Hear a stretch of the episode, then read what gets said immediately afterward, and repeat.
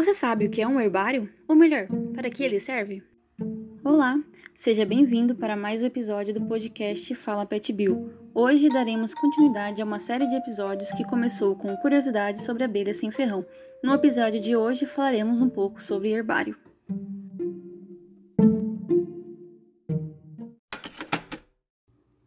Bom, mas o que é um herbário? Um herbário é uma coleção científica de espécimes de fungos ou de plantas, de modo geral desidratados ou preservados em meio líquido, ou seja, nada mais é do que uma coleção de essicatas, isto é, plantas prensadas e secas, fixadas em folhas de cartolina e acompanhadas de uma etiqueta. Um herbário organiza um conjunto de documentos indispensáveis para muitos estudos botânicos formando um sistema de informação ou uma base de dados sobre a flora de uma região ou de um país, contemplando não só a flora atual como aquela já extinta. Os espécimes de herbários são essenciais para os estudos taxonômicos e dão uma ajuda inestimável à identificação de espécies vegetais. O acervo dos herbários está na base de estudos fenológicos, ecológicos, evolutivos, biogeográficos e etnobotânicos. A preservação de dados sobre a vegetação e a distribuição das espécies tornam-se indispensáveis em estudos sobre a biodiversidade em todas as escalas. A preservação de material testemunho histórico, em muitos casos, de floras passadas, é também uma vertente importante dos herbários. Vamos voltar um pouco no tempo. A origem dos herbários é vinculada aos primeiros jardins botânicos, onde os médicos da antiguidade eles cultivavam suas plantas medicinais. É, os herbários eram essenciais para a consulta de plantas de referência e para o ensino e formação de futuros médicos. O mais antigo jardim botânico de que tem conhecimento é o de Aristóteles, estabelecido em Atenas. Porém, a formação dos herbários vistas como hoje iniciou-se no século XVI na Itália como coleções de plantas secas e costuradas em papel. Essa prática de montar exemplares em simples folhas de papel e guardá-los foi popularizada por Linneu, o pai da taxonomia. Documentar por meio de espécimes de referência a diversidade de plantas e de fungos é a principal finalidade de um herbário. Além disso, pode funcionar como um centro de identificação de plantas e fungos, servindo como centro de capacitação para taxonomistas, Além disso, serve como acervo para documentação científica de pesquisas sobre a flora, a vegetação e comunidades de fungos e, ao mesmo tempo, fornece material de análise para pesquisas. Além disso, fornece dados e informações para subsidiar políticas públicas de preservação ambiental. É, agora que conhecemos um pouquinho sobre a definição de um herbário, sobre o seu histórico e sobre suas finalidades, é, agora, nessa segunda parte, vamos falar de como funciona todo o processo é, da coleta do material até ele chegar no herbário de fato. Primeiro, é necessário que o material seja coletado em seu estado fértil, de preferência, ou seja, quando há presença de flores e de frutos, para que haja conservação e, posteriormente, é, melhor identificação da planta através desses dois elementos. Vale ressaltar que, para coletar espécimes de plantas e de fungos, deve-se ter autorização de instituição competente, é, Ministério do Meio Ambiente, IBAMA, CISBio. Logo após a coleta, é, as amostras devem ser prensadas, com exemplares arrumados e numerados. Os jornais devem ser colocados entre papel absorvente e placas de alumínio ou papelão, com os canais voltados sempre no mesmo sentido, e assim sucessivamente até completar totalmente o material coletado.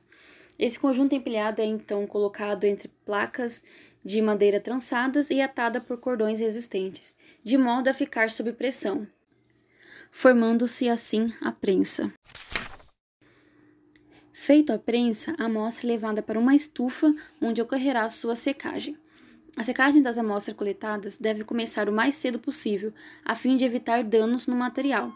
A secagem mais aconselhável é aquela feita através de estufas de resistência elétrica com ou sem circulação de ar, ou aquecidas por lâmpadas. É, e logo após isso, é deixado alguns dias no freezer para matar eventuais insetos que poderão destruir as folhas com o tempo. Esses dois procedimentos de prensagem e secagem são conhecidos como eborizar e precede a inclusão do material na coleção. Vale destacar que o tempo necessário para se secar um espécime depende de sua natureza e da estufa utilizada.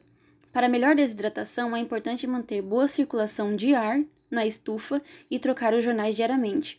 Deve-se evitar também o ressecamento excessivo, pois os espécimes perderão muito de seu colorido além de se tornarem quebradiços. Depois de ter realizado esses dois procedimentos, é feita, por fim, a montagem das essicatas e seu registro no herbário. A montagem dos exemplares consiste em fixar o espécime e etiqueta com os dados a ele correspondentes em uma cartolina de tamanho padronizado ou colocá-los em envelopes, também padronizados. As etiquetas são coladas de preferência no canto inferior direito da cartolina. Nessa etiqueta deve conter a identificação do taxon em latim, local e data da coleta, nome do coletor e notas que se julguem adequadas sobre caracteres da própria planta, ecologia e o habitat do espécime. A cartolina é envolvida por uma capa de papel branco para proteção da essicata, com o nome da espécie e sobre a qual se usa outra capa de papel madeira com o nome do gênero. Cada essicata recebe o um número de registro na coleção, ou seja, o um número de tombo, em ordem crescente e sequencial. Alguns herbários usam carimbo para registrar o número de tombamento. O uso de programas para informatização de coleções trouxe um avanço na elaboração das etiquetas, ao serem digitadas em planilhas ou em formulários do programa utilizado pelo herbário. As informações passam de imediato a integrar o banco de dados e podem ser impressas em formato de etiqueta. Com este procedimento, logo após a montagem e registro do material coletado, os dados podem ser disponibilizados, tornando-se acessíveis aos diferentes usuários das coleções de herbário. Além do ganho de tempo, esse procedimento também diminui erros no banco de dados dos herbários, pois o próprio coletor ou alguém sob sua supervisão inclui os dados das coletas no programa utilizado para informatização.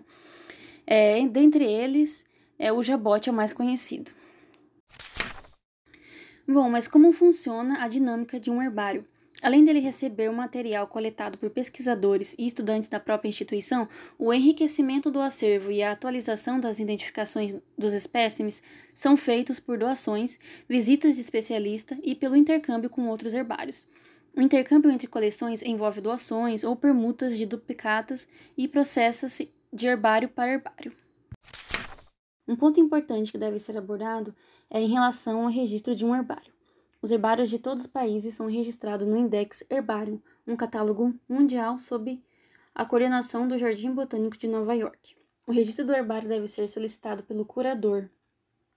Após o registro, o nome do herbário e suas siglas, assim como o endereço, lista do botânico que nele trabalham, número de exemplares e outros dados, tornam-se disponíveis para consulta. O herbário também pode solicitar ao Ministério do Meio Ambiente o credenciamento da Instituição Pública Nacional de Pesquisa e Desenvolvimento como fiel depositária de amostra de componente de patrimônio genético. A lista dos herbários brasileiros com registro ao Index e de outros que ainda não alcançaram esse status encontra-se na página da Sociedade Botânica do Brasil. A atualização dos dados está a cargo da Rede Brasileira de Herbário, que tem como missão articular e fomentar o desenvolvimento dos herbários brasileiros e suas coleções associadas. Bom, esses são alguns dos pontos que eu achei importante que vocês soubessem sobre o herbário. E é isso. Até a próxima. Tchau.